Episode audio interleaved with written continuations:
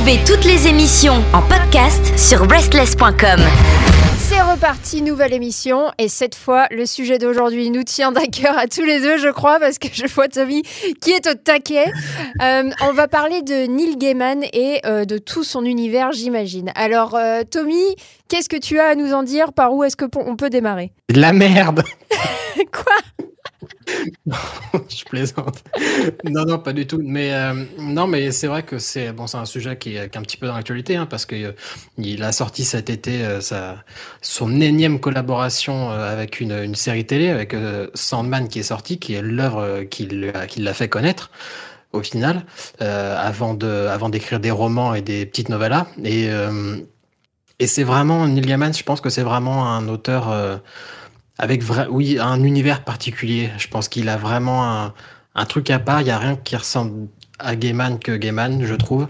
Et c'est pour ça que ça, c'est très intéressant et peut-être même important d'en faire un épisode centré sur ce, sur ce mec-là. Oui, alors effectivement, c'est vrai qu'on a proposé ce sujet en voyant la série, euh, la série Sandman. Pour le coup, on a parlé des, adaptations déjà dans une émission euh, précédente. Je n'avais euh, pas lu euh, ce, comics. Alors, c'est un comics à la base. Alors, après, je connais pas le vocabulaire. Je sais clairement, ça vient pas d'Asie, donc c'est pas un manga, mais je pense que c'est un comics.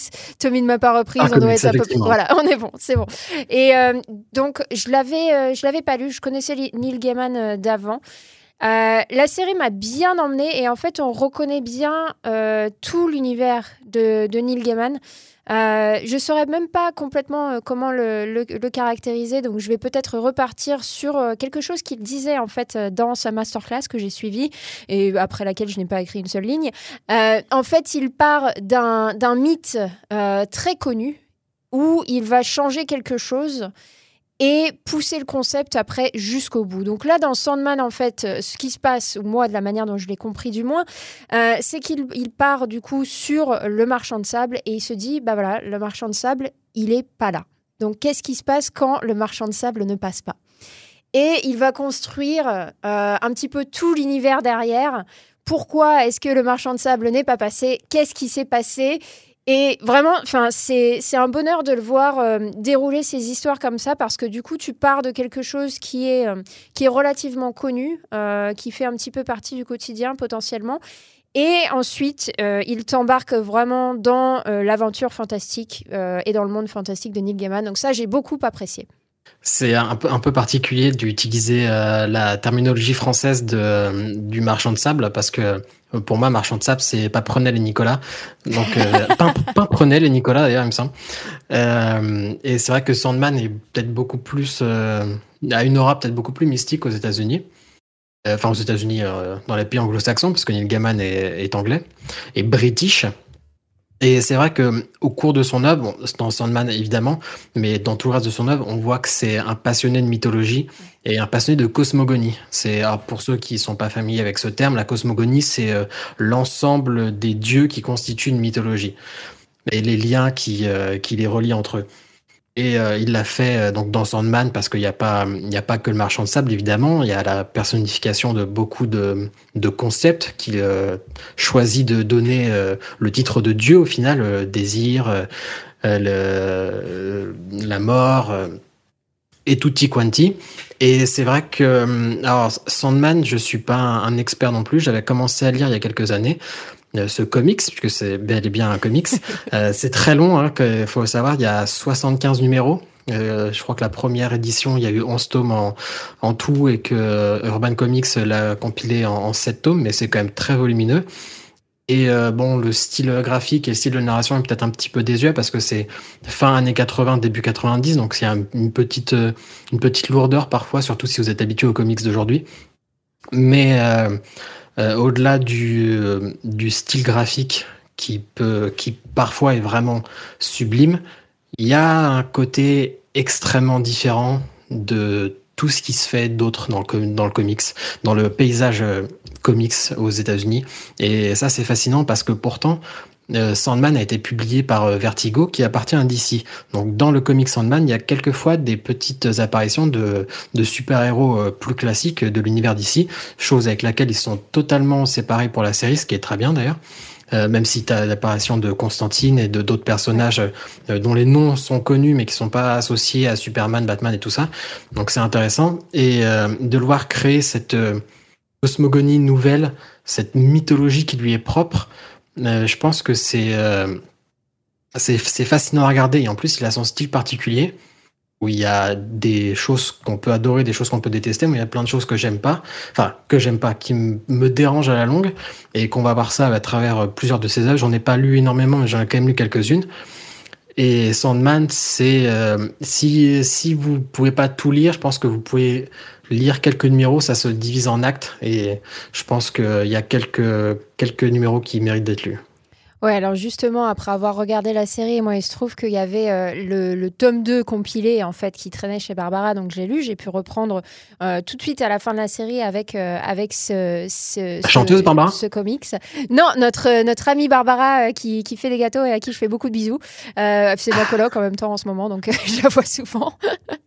Mais alors, du coup, comment est-ce que tu caractériserais, toi, ce, ce style très particulier que Neil Gaiman a? Parce que d'après moi, c'est quand même euh, c'est marrant parce que c'est à la fois un univers que je trouve euh, très sombre, mais aussi euh, empli de, beaucoup d'humour et de facétie en fait. Euh, je sais pas si tu en as la même lecture, mais c'est un peu quelque chose que j'ai retrouvé à la fois dans les comics, dans ces... il a quelques short stories aussi que, j'ai lus et, deux autres romans que j'ai pu lire après. Est-ce que c'est comme ça que tu le caractériserais toi aussi? Ouais, totalement. Et d'ailleurs, on, reviendra un peu là-dessus tout à l'heure parce que moi, dans les défauts, le côté humour euh, me, me, sort quelquefois du, de l'histoire. Mais c'est total, c'est ça qui est compliqué de mettre un nom dessus vraiment sur ce style. Et c'est pour ça que qu'on parle d'un Neil Gaiman, quoi. Tu peux pas vraiment le définir autrement parce que il y a ce côté effectivement sombre, ce côté macabre.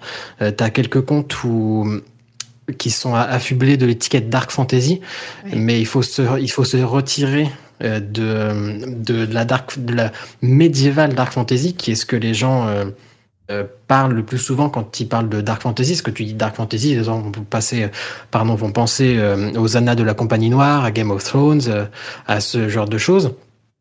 Et alors que là, c'est effectivement de la dark fantasy, mais sans côté médiéval. Donc, moi, je dirais que c'est ouais, de la, du fantastique macabre avec ce côté ce côté british quoi. C'est vraiment c'est vraiment l'humour british un peu euh, comment il s'appelle Terry Pratchett et tout ça les annales du disque monde, c'est vraiment un truc que tu retrouves euh, c'est dans leur ADN quoi de, se décaler comme ça par rapport à ce qu'ils racontent. Mais justement, il avait collaboré sur. Euh, ils ont sorti un livre ensemble avec Terry Pratchett, il me semble, qui s'appelle Good Omens, non de bons présages, tout à fait, qui a également été adapté euh, en série télé. Et, euh, et c'est pas, c'est quand tu lis leurs autres œuvres, il y a aucune, il y a aucun doute sur le fait qu'ils étaient euh, faits pour collaborer. C'est vraiment le même, le, même sujet sérieux, adapté avec un, un décalage, avec un humour vraiment so british quoi. Je suis désolé avec ce, ce, mot pourri, mais c'est vraiment ça quoi. C'est Ouais, c'est vraiment ça. Et c'est, enfin, je trouve ça, euh, moi, relativement agréable, en fait, parce que ça me prend à contre-pied assez souvent, parce que tu pars euh, sur un univers euh, qui est, qui est très sombre. D'un seul coup, tu vas avoir des, des pointes d'humour, et je disais tout à l'heure, de, de ici comme ça, un peu à la, à la british, et, et à la page d'après ou la bulle d'après, tu vas avoir une, une, leçon de vie qui va sortir comme ça, un peu de nulle part.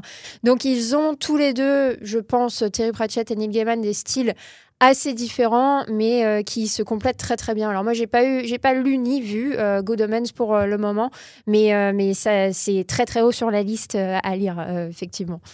Oui, et c'est exactement ça. C'est, on parle dans De bons présages, c'est ni plus ni moins que la fin du monde. C'est, ça parle de ça, ça parle de l'enfant de Satan.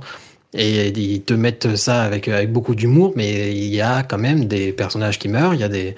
Bon, c'est pris très décalé. En plus, Terry Pratchett est encore plus décalé, c'est c'est plus humoristique et alors que Nigaman ça a plus être des touches d'humour qui vont un peu décaler l'univers, mais c'est vrai que euh, moi j'aime beaucoup le macabre et en fait, alors c'est peut-être un manque de connaissances personnelles, hein, mais euh, il n'y a pas assez d'œuvres purement macabres Et si, si tu demandes des, aux gens des œuvres très sombres, très macabres, ils vont dire bah lis Edgar Poe. Sauf que Edgar Poe, bon, ça fait quand même 250 ans qu'il est mort peut-être.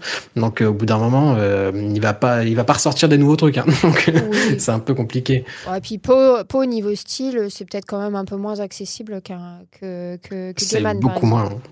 C'est effectivement beaucoup moins accessible, mais euh, il y a quand même des dans Sandman, il y a quand même des euh, des passages, comme tu dis, très sombres, qui sont dénués de dénués d'humour, ou comme tu dis, on peut retrouver des leçons de vie. Moi, euh, quand j'ai lu Sandman, je rappelle, je l'ai pas lu en entier, j'ai lu vraiment des parties. Et il y a un numéro spécifique qui est un one-shot, euh, parce qu'il y a plusieurs arcs narratifs dans, le, dans la série entière, et il y a quelques one-shots où des personnages, d'ailleurs c'est le seul one-shot où le personnage de, principal du euh, marchand de sable de Morpheus n'apparaît pas.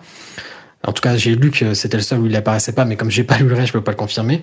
Euh, alors c'est le numéro 20 qui s'appelle Façade, et qui, que j'ai trouvé absolument extraordinaire. c'est vraiment une, espèce de fable moderne. C'est sur, en plus, c'est sur un personnage d'ici, un super héros d'ici, mais ça peut, on peut totalement mettre de côté. Ça, ça n'a pas d'influence sur l'histoire, mais c'est sur un, euh, une, euh, une femme qui, euh, qui a une maladie de peau, qui supporte plus son visage et qui se, qui se fabrique des masques elle-même et un jour elle sort et le masque se pète et elle pète un plomb parce que tout le monde voit son vrai visage en fait et elle part elle a une crise existentielle. Et ensuite elle a une discussion avec la avec la mort avec le et, et en le relisant, j'étais trop content parce que je l'ai relu après avoir regardé la série, parce que quand, quand j'ai su qu'on allait faire cet épisode, j'ai binge-watché la série parce que je l'avais pas encore regardé. Et mon épisode préféré, c'était l'épisode où Morpheus et euh, la mort ont, euh, ont, une discussion quasiment pendant tout le long de l'épisode. Et j'ai ah, j'ai vraiment bien aimé. C'était voilà beaucoup de hauteur, beaucoup de, de philosophie, et c'est très des dialogues très intéressants, voilà, qui parlent de la vie. Et on retrouve mot pour mot certaines euh, répliques dans le numéro façade euh, et, du coup, j'étais content de voir que ce numéro qui m'avait marqué il y a 5-6 ans quand je l'avais lu, bah, me marque encore aujourd'hui quand c'est, quand c'est adapté à l'écran. Ouais, alors cet épisode 6, euh, moi, ça a été mon, favori aussi, euh, clairement. Il, m'a, il, m'a, il m'a retourné de bout en bout, même s'il est bien intégré avec le reste de l'histoire pour moi.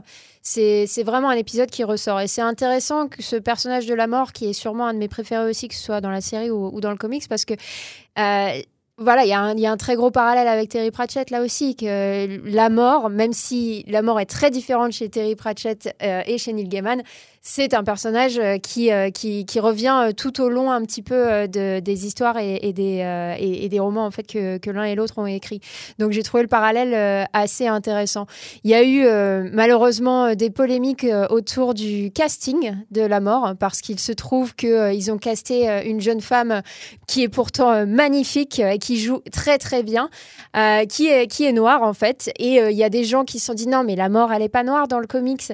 Et Neil Gaiman a sorti une une, réponse euh, sur Twitter que, que j'ai trouvé incroyable. Il a dit euh, à la personne qui, euh, qui faisait cette remarque Alors, oui, elle, on, l'a choisie justement pour que, pour que ça t'emmerde. Et en fait, tous les autres acteurs ont été choisis sur la base du talent.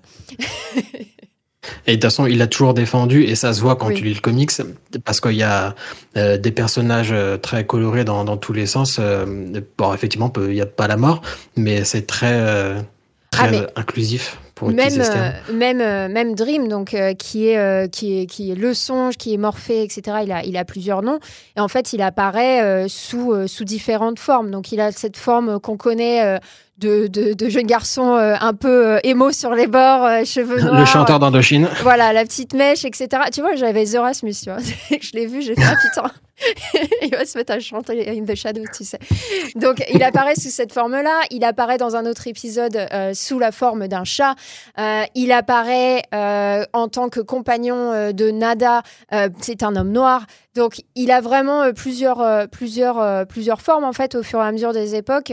Et, enfin, voilà. Donc, on sent que quand même Neil Gaiman est, très, très souffert sur ces questions. Et c'est toujours un bonheur de le voir réprimander les gens sur. Twitter, des gens qui méritent.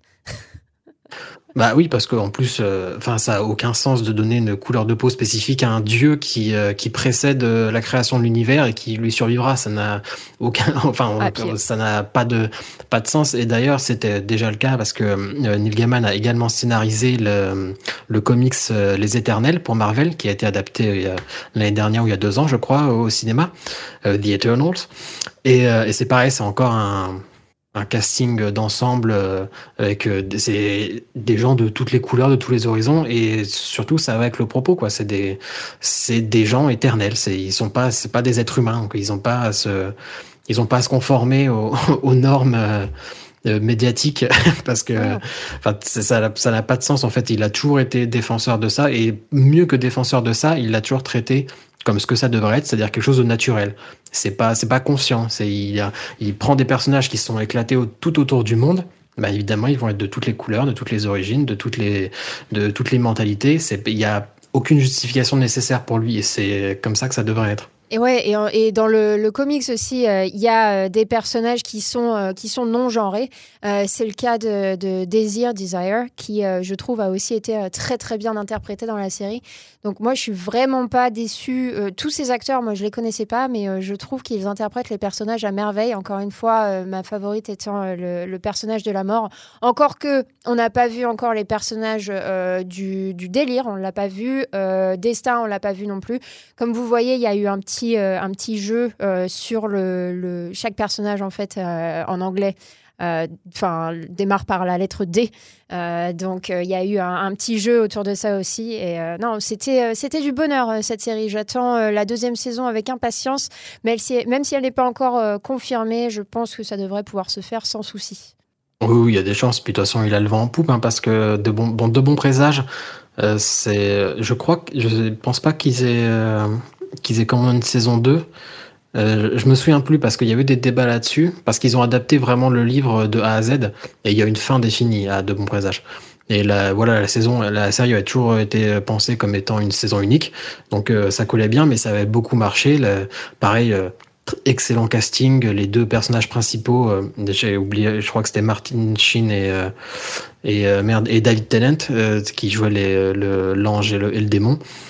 Et, ça fonctionnait très bien, quoi, parce que parce qu'il était impliqué dans les dans les adaptations, en fait, tout simplement, et que le mec sait ce qu'il fait, il sait ce qu'il a voulu faire, et c'est rare de de voir des, des artistes capables d'adapter leur œuvre et vraiment de l'adapter, de pas la transposer, de pas vouloir euh, être euh, rigide, rigoriste sur ce qu'ils ont fait. Et lui, je pense qu'il il est, il est en avance quand, euh, quand il écrit quelque chose. Je pense qu'il est en avance sur, sur ce que sera le futur et que c'est pour ça que c'est pourtant quand tu lis des livres tu te dis c'est pas possible d'adapter ça. Sandman pendant longtemps c'était l'arlésienne. Tout le monde en parlait tout le monde en parlait. Il Joseph Gordon-Levitt qui a commencé à, à, lancer le projet qui voulait être le personnage de Morpheus. Et euh, ça s'est jamais fait. Là, enfin, ça marche et je suis content que ça marche maintenant parce que vraiment, la qualité visuelle des euh, les décors, euh, tout le travail qui a été fait euh, sur la direction, la direction artistique, excusez-moi, est, vraiment excellente. Et peut-être que si ça avait été fait il y a 10 ans, ça aurait peut-être été plus kitsch, plus plus râpeux. Et et voilà, moi je suis très content. Et ça fait pareil avec American Gods, donc dont on va reparler très vite. Mais ouais, c'est vrai que non, clairement, mais c'est bien euh, parce que du coup, ça veut dire qu'il y a eu euh, effectivement euh, le, budget adapté et c'est vrai que quand tu vois les, les, décors, quand ils sont en enfer, quand ils sont dans le, dans le pays des rêves, dans le palais des rêves, c'est incroyable. C'est c'est à la fois, c'est j'ai pas j'ai pas envie de dire que c'est réaliste parce que ça l'est pas, mais c'est c'est très juste en fait. C'est bien fait. Euh, on voit que, ça se veut pas, euh, ça se veut pas réaliste. Ça veut vraiment explorer justement ce monde de Neil Gaiman qui démarre dans la réalité et puis euh, qui va t'emmener complètement dans le fantastique après, petit à petit. Donc dans cette adaptation, j'ai trouvé très juste et comme tu disais, enfin, on voit que, Neil Gaiman a été présent et, et, dans les dans les dialogues, etc. Enfin, il, me semble que c'est repris le plus souvent quasiment à la bulle près. Euh, ce qui est quand même euh, un, tour de force et qui montre euh, à quel point Neil Gaiman, quand il l'a écrit il y, a, quelques années, je ne sais pas s'il avait déjà pensé à l'adaptation, mais en tout cas, ça s'y prête très très bien. Très bon, très bon travail, je trouve, des deux côtés. oui, et ça prouve qu'il sait très bien écrire les dialogues, en, tout cas. Et alors pour pour recentrer plus globalement, pour sortir un peu un peu de Sandman, si tu veux bien, qu'est-ce que qu'est-ce que tu as lu d'autre de Neil Gaiman? Alors, moi, j'ai lu. Si tu en as lu d'autres. Oui, bien sûr. J'ai lu euh, The Ocean at the End of the Lane. Euh, je dois. Alors, je vois mon rating sur Goodreads qui est de 4. Je vais être complètement honnête, je m'en rappelle pas. mais bon, ça c'est ma maladie, c'est pas grave. J'ai lu, j'ai lu Stardust. Stardust, je m'en rappelle parce que là c'est pareil. J'ai trouvé que le, que le twist était était très intéressant. En fait, Stardust, si je me rappelle bien, c'est l'histoire d'un jeune homme qui est amoureux d'une jeune femme et qui, pour lui prouver son amour, va aller lui chercher une étoile filante. Et en fait, il se trouve que l'étoile filante, euh, c'est une femme. Euh, et donc, euh, voilà, je, je, vous cache, je, vous, je vous spoile pas la suite, mais j'ai trouvé. Également adapté au cinéma. Ah bon? Ah, ça, je savais pas. Star. Ah, il y a un film Star. Ok, bah il faudra que je le regarde, tu vois, j'étais pas au courant. Mais ouais, encore une fois, on revient sur, euh, sur ce que j'avais dit plus tôt, où Neil Gaiman part d'un truc ultra connu et euh, va sortir un twist euh, dessus. Donc là, voilà, tu, tu, fais un vœu sur une étoile filante et l'étoile filante, bah, il se trouve que, qu'elle est vivante, quoi. Donc, donc top. J'ai lu Fragile Things, donc ça, c'est des, des short fictions. Euh, et, il me semble que c'est tout. J'ai lu le, deuxième volume de Sandman juste après avoir vu euh, la, série. Et, euh, et voilà, j'ai pas vu American Gods, je l'ai. J'ai aussi un livre qui s'appelle The View from. Je l'ai plus. Je vais le retrouver, mais j'en ai un autre que j'ai pas lu, qui est là, qui m'attend, qui est une collection de, short stories aussi. Très bien, bah, aucun de, de ceux que tu as lus sont ceux que j'ai lus. c'est complémentaire. Euh, oui, parce que donc, à part de bons présages dont j'ai déjà parlé, donc j'ai lu American Gods, euh, qui tombe aussi, voilà, comme on, comme on a dit tout à l'heure, de sa fascination pour la mythologie. Et euh, j'ai lu aussi, il a fait un livre sur la mythologie viking, qui est encore plus, euh, c'est encore plus direct dans sa fascination pour la mythologie. Bon, c'est juste, euh, il réécrit des, des, contes et des fables des dieux vikings, donc c'est, c'est faut aimer la mythologie viking, quoi. Il n'y a, a, pas vraiment de, de plus-value, il n'y a pas d'histoire rajoutée par rapport à, à ce qu'on connaît déjà. Et puis j'ai lu l'étrange vie de Nobody Owens et Coraline, qui sont bien ancrés dans le, dans le macabre également. Mais euh, c'est euh, Coraline, c'est peut-être celui qui me plaît le plus avec American Gods. Euh, parce que là, on est vraiment dans du, dans du macabre. Macabre, il y a un humour un peu plus grinçant, peut-être. Mhm. Et bon, il, est aussi très court. Hein. C'est une, une, novella ou une novellette, donc c'est c'est très très très très rapide. Et je trouve que c'est une, voilà une histoire qui, pour le coup, est basée sur rien de préexistant, en tout cas, pas, pas à ma connaissance. Et euh, ouais, moi, c'est une histoire que j'avais adoré, Coraline Pareil, adaptée au cinéma. Euh. donc, euh, moi, je le, je le conseillerais pour commencer Neil Gaiman, pour les gens qui, qui, veulent commencer, parce que voilà, c'est très court, ça, ça, se lit très vite, et puis c'est c'est punchy. Effectivement. Faut que je que c'est assez punchy, Coraline faut, faut aimer, euh, faut aimer l'univers parce que je trouve qu'il a un univers euh, quand même assez spécial. Je pense pas que ça plaise à tout le monde, mais c'est euh, c'est relativement accessible. Ça a à la fois ce côté marrant et le côté un petit peu philosophique par endroit aussi. Donc je trouve que c'est un bon combo effectivement, Neil Gaiman. J'ai retrouvé le titre du livre que j'ai pas encore lu. C'est The View from the Cheap Seats, Selected Nonfiction. Donc voilà, c'est une, une, collection de, de short stories qui attend quelque part euh, dans mes cartons euh, et que, j'aurai la joie de retrouver une fois que j'aurai déménagé à Boston. Eh ben écoute, tu nous tiendras au courant. Euh, mais pour revenir à cette histoire d'humour, parce que c'est vrai qu'on est obligé de le mentionner à chaque fois, comme c'est un truc qui me fait tiquer, déranger peut-être un mot un peu fort, mais ça me fait tiquer parce que moi ça me sort du côté macabre et quand on est dans une, dans une ambiance très sombre, je trouve que ça perd un peu de sa valeur si tu, si tu fais pas forcément la mauvaise blague, mais si tu mauvaise intention au mauvais moment. Alors tout ce qu'il fait reste très bon. Hein, c'est pas ça, ne détruit pas l'œuvre en elle-même. Hein, c'est vraiment Parfois, j'aimerais qu'il reste dans le sérieux, qu'il reste dans le macabre. Dans American Ghost, par exemple, c'est pas du tout macabre, mais il reste assez sérieux tout le long. Il y a des choses assez euh, intenses qui se passent et ça marche bien. Et tu prends un truc comme Nobody Owens, bon déjà c'est plus burlesque dans, dans, ce que ça raconte, Nobody Owens, mais ça se passe dans un, dans un cimetière euh, quasiment tout le temps. Et, euh, et, des fois je pense qu'il pourrait, euh, il pourrait tomber dans l'horreur et je pense que ça pourrait être un, très bon écrivain d'horreur. Et, et, je pense qu'il s'est peut-être jamais donné l'occasion de donner la chance de faire de l'horreur pure. Et ça me, ça me manque peut-être un peu. Ou après, il en a peut-être fait dans le reste de sa bibliographie, je ne connais pas. par exemple, dans l'une des, histoires courtes que tu as lues, peut-être qu'il y a, y a de ça. Mais moi, ça me, ça me sort un peu. J'aime quand il prend de la hauteur, mais pas quand ça me, me sort complètement du, de l'ambiance. Donc toi, tu choisis ton Gaiman sans supplément humour. tu veux juste, juste du macabre, du sang. Ouais, c'est ça. Je veux une cosmogonie incroyable. Je veux des, des, couleurs dans tous les sens, mais je veux du délirium, du destruction, et du dreams. Et, euh, en veux-tu, en voilà, mais. Euh, ouais, je sais. Mais qu'il soit, sérieux dans le délire, quoi. Ouais, je sais pas. Alors, j'ai pas, j'ai pas vraiment le souvenir, mais, euh, mais je, je pense que Neil Gaiman a du mal à se, à se retenir sur ce côté un petit peu humoristique à la British, comme on disait tout à l'heure. Donc, je pense que ça fait, ça fait vraiment partie de lui.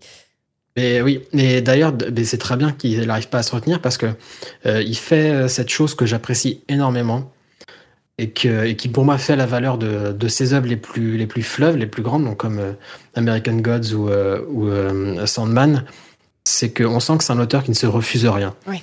Et, et dans ce qu'il fait, par exemple, je l'ai dit tout à l'heure avec le, le numéro Façade, c'est quand même un numéro au milieu d'une série de comics où le personnage principal n'apparaît pas et où l'histoire n'a pas de n'a pas de conséquences sur euh, sur l'arc de, de l'histoire globale. C'est une petite interlude. Et c'est dit tiens j'ai envie de raconter cette petite histoire là en 30 pages. Bah je vais la mettre et je vais pas me, me retenir de la mettre. C'est pareil dans American Gods, t'as des petites interludes avec euh, des dieux que tu reverras plus du tout de, de tout le roman mais il avait envie de raconter ce truc-là à ce moment-là. Et ça donne tellement de richesse à l'univers parce que tu as l'impression que le monde vit au-delà de ce que le personnage principal vit. Et ça, c'est super intéressant. Et surtout dans Sandman, qui est assez long, assez dense, c'est très bien d'avoir l'impression que qu'il se passe des choses ailleurs dans le monde au même moment pendant que le personnage principal euh, est en train de réfléchir dans sa tour d'ivoire et de se coiffer pour chanter euh, Bob Moran contre tout contre tout chacun. non, mais en plus, euh, c'est vrai que, que cette, euh, cette histoire reste euh, saisissante, même si effectivement, comme tu disais, elle n'est pas liée au reste. Alors toi, de ce que tu en as lu, où est-ce que, où est que tu penses que quelqu'un qui ne connaît pas le Neil Gaiman devrait, devrait démarrer Ouais, moi je te dis Coraline. Hein. Coraline, je pense que ça marche très bien. Après, tout dépend. Est-ce que cette personne a envie de lire des comics ou a envie de lire de la littérature classique? Donc déjà, on est sur deux pans différents. Euh, littérature classique, ouais, je dirais Coraline euh, et, American Gods. Ok. Ouais, bah tu vois, moi je lancerai les gens sur, euh, sur Sandman, je pense. Même si effectivement, euh, comme tu le disais, ça, ça, ça, fait un petit peu son âge par certains aspects. mais une fois qu'on rentre bien dedans, qu'on s'habitue, qu'on s'habitue au dessin, qu'on s'habitue un petit peu à la patte de, de l'auteur, ça se fait très bien. Donc moi, c'est là que je commencerai. On est sur du 75 numéros quand même. Hein. Ouais, mais t'es pas obligé de tous les lire. Normalement, normalement, tu es pris. normalement, tu, commences, tu finis. normalement, tu es pris dedans, tu vois. Mais, euh, mais si jamais tu veux en lire qu'un, euh, les gros volumes là qui, euh, qui ont été édités, voilà, t'en lis qu'un, c'est ça, ça se, ça suffit à lui-même en fait, je trouve. Mais après, si t'as la chance d'avoir une série terminée, tu la lis jusqu'au bout. ouais, c'est cracher sur ceux qui sont qui sont en train de lire des séries qui se termineront jamais. c'est un manque de respect pour ces gens-là. Et oui, effectivement, en plus, c'est des euh, les euh, volumes compilés, c'est des petits arcs qui ont des titres à eux-mêmes. Euh, les premiers, c'est Prélude des Nocturnes, il me semble. T'en as même une qui a reçu le, prix Hugo, il me semble, de la, Nouvelle Fantastique. Donc la, seule BD de l'histoire qui a reçu le prix Nebula ou le prix Hugo pour la Nouvelle Fantastique. Donc il y a de il y, a, de belles choses à lire, effectivement. comme c'est des, des, gros arcs et que ça s'étend sur un truc très très long, effectivement, c'est. Je disais ça pour la blague, mais on peut, on peut largement euh, n'en lire qu'une partie de Sandman en tout cas. Alors on passe aux lectures du moment. Euh, Tommy, est-ce que je te laisse commencer? Bien sûr, eh ben, on parlait de couleurs et de choses qui partent dans tous les sens euh, tout à l'heure. Eh ben, je vais continuer sur cette lancée puisque je me suis enfin mis à lire le manga Ultra Heaven de Keiichi Koike, qui est un auteur qui est très vocal sur sa consommation de produits euh, stupéfiants et psychédéliques et qu'il met ses expériences en manga. Donc euh, Ultra Heaven, c'est assez court, c'est trois tomes. Et c'est bon, ça raconte une histoire qui, qui est ce qu'elle est. C'est on est dans un monde où la drogue est tellement présente qu'il y a des pubs à la télé pour t'encourager à te droguer et que on est c'est très très omniprésent et tout le monde est pratiquement obligé d'en prendre. Et les drogues deviennent de plus en plus intenses, de plus en plus énervées, forcément. Et donc le personnage se met à consommer un truc un peu expérimental et ça part dans des dans des délires de transréalité assez, assez impressionnants. C'est plus intéressant pour l'expérience visuelle que pour l'histoire que ça raconte, mais l'expérience visuelle est absolument incroyable. Il, a, il y a des planches, c'est, euh, je sais pas si c'est ce qu'il a vu lui dans ses tripes, mais il y a vraiment, c'est vraiment des choses qu'on lit, enfin, euh, avec un support visuel, c'est pas des choses qu'on peut lire partout et qu'on lira tous les jours. Et euh, c'est c'est vraiment incroyable. Donc comme je le dis, c'est assez court, c'est que trois tomes. Il y a beaucoup de planches où il n'y a pas de il n'y a pas de dialogue, c'est que des délires visuels très psychédéliques. C'est, euh, ça se mélange dans tous les sens. Euh, c'est très euh, transcendantal, pour utiliser un, mot un peu trop gros. Mais voilà, c'est ma, ma, petite lecture du moment. Donc les portes de la perception, mais façon manga, c'est ça? Exact, c'est aussi un peu ça, oui. Même si, oui, ouais, non, je, confondais, j'allais confondre avec un autre, un autre livre d'Aldous Huxley, mais oui, c'est ça, c'est vraiment les portes de la perception. voilà, si vous voulez un bon délire visuel, c'est ce qu'il vous faut. Vous pouvez même juste aller voir des planches sur Google Images, voir si ça vous tente. Et, après, faites festoyer vos yeux. Alors de mon côté, j'ai lu euh, la cinquième saison, qui est euh, le, premier, euh, le premier tome de The Broken Earth. Ça, je n'ai pas le, titre du cycle en français, je suis désolée. Ça a été écrit par N.K. Jemisin et en fait, ce que je trouve intéressant dans ce, dans ce livre, c'est à la fois le, fond et la forme. Donc, dans la forme, ça peut peut-être rebuter, mais il y a des chapitres en fait qui sont écrits à la deuxième personne. Et ça, c'est quelque chose qu'on ne voit pas souvent. Donc concrètement, qu'est-ce que ça veut dire? Ça veut dire que l'auteur dit tu vois cette personne-là, tu fais ci, tu fais ça. donc c'est très étrange de prime abord, mais au final, on s'y fait. Euh, et le système de magie est super intéressant aussi puisque euh, là, les, donc, certains des personnages qui sont doués de magie euh, sont capables de, grosso modo, de contrôler la Terre et les tremblements de terre et les changements en fait des continents. Donc, euh, c'est pas quelque chose de commun, mais j'ai trouvé ça euh, super intéressant. Alors, attention, il y a quand même euh, quelques scènes de sexe qui ne sont pas gratuites. c'est assez bien amené et c'est pas, c'est pas salace, mais il faut le savoir. Donc, si vous voulez acheter ce, ce, roman de, de, fantasy pour, pour vos enfants, faites attention en termes d'âge quand même. Il y a du LGBT partout, il y a des, des, des, des threesome, euh, etc. Donc voilà. Mais c'est pas, c'est pas euh, vraiment euh, la, la, majeure partie de l'histoire. Donc j'ai bien. Ça n'est pas sale. Ça n'est pas sale, c'est garanti.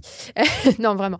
Euh, c'est, je ne sais pas si je l'ai mentionné déjà, mais elle a gagné un Hugo Awards pour, pour cette série ou ce tome. Donc, c'est, encore une fois une série qui est, qui est très, très reconnue.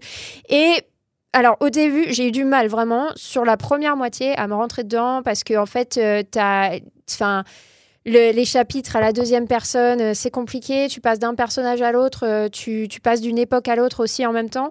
Mais tout s'explique en fait euh, à la fin. Et, j'ai trouvé ça très beau, très bien amené. Il faut s'accrocher un petit peu au début, mais ça vaut le coup. Donc foncez, ça s'appelle The Fifth Season by N.K. Jemisin. Donc la cinquième saison en français.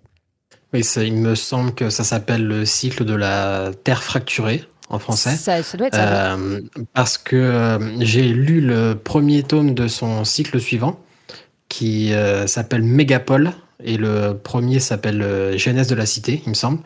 Et j'ai pas du tout aimé, mais j'avais, je l'avais acheté parce que justement, c'est le cycle de la Terre fracturée avait extrêmement bonne presse et que je me disais bah, qu'elle allait peut-être enchaîner sur, sur un deuxième banger. Et apparemment, je suis pas le seul à, à pas avoir aimé parce que c'est un peu un peu les, mêmes euh, choses que tu as dit, euh, les, mêmes, les mêmes thématiques, mais, euh, mais fait de manière beaucoup plus maladroite. En tout cas, c'est ce que j'ai ressenti et j'ai été voir sur Goodreads un petit peu ce que les gens en pensaient et les gens qui n'avaient pas aimé avaient un petit peu les, mêmes, les mêmes défauts que moi. Là, sur ce cycle-là, c'est les, les villes qui sont personnifiées et là, c'est le premier tome, c'est sur les cinq. Euh, pas arrondissement, mais les cinq parties de New York qui sont, qui sont personnifiées. Et tu avais beaucoup de choses très maladroites euh, sur. Euh, pareil au niveau de la, couleur des personnages, c'était très très très appuyé. Ça avait l'air d'être beaucoup moins naturel et, beaucoup moins fluide que sur la Terre fracturée, là, ça faisait vraiment euh, les clichés euh, de Staten Island. C'est une blonde débile, le Bronx, euh, c'est une, une, noire qui, qui sait se débrouiller. Donc, c'était très un petit peu mis à, à, coup de, à coup de pied dans la bouche, donc c'était pas très très agréable. je sais pas, je sais même pas si le deuxième tome est sorti. Ouais, donc c'est un peu, un peu trop dans la caricature. bah, là, pour le coup, dans la cinquième saison, je l'ai pas du tout ressenti comme ça. J'ai trouvé que tout était plutôt bien amené à, ce niveau-là. Encore une fois, c'est un peu dur de se faire euh, hostile au début, mais, euh, mais tout, tout est justifié, euh, je trouve, à la fin. Donc, en tout cas, moi, je vais me, jeter sur les suivants et on va voir, on va voir si ça tient la route jusqu'au bout. Mais jusque-là, pas déçu du tout. Bah, en tout cas, je le mets sur ma liste de lecture pour un de ces quatre quand je chercherai de la, de la bonne fantaisie, vu que celui-là, je sais qu'il est bon. C'est la fin de cette émission spéciale sur Neil Gaiman. On se retrouve dans deux semaines. Mais en attendant, vous pouvez nous retrouver sur Instagram at overbooké.pod. Retrouvez toutes les émissions en podcast sur restless.com.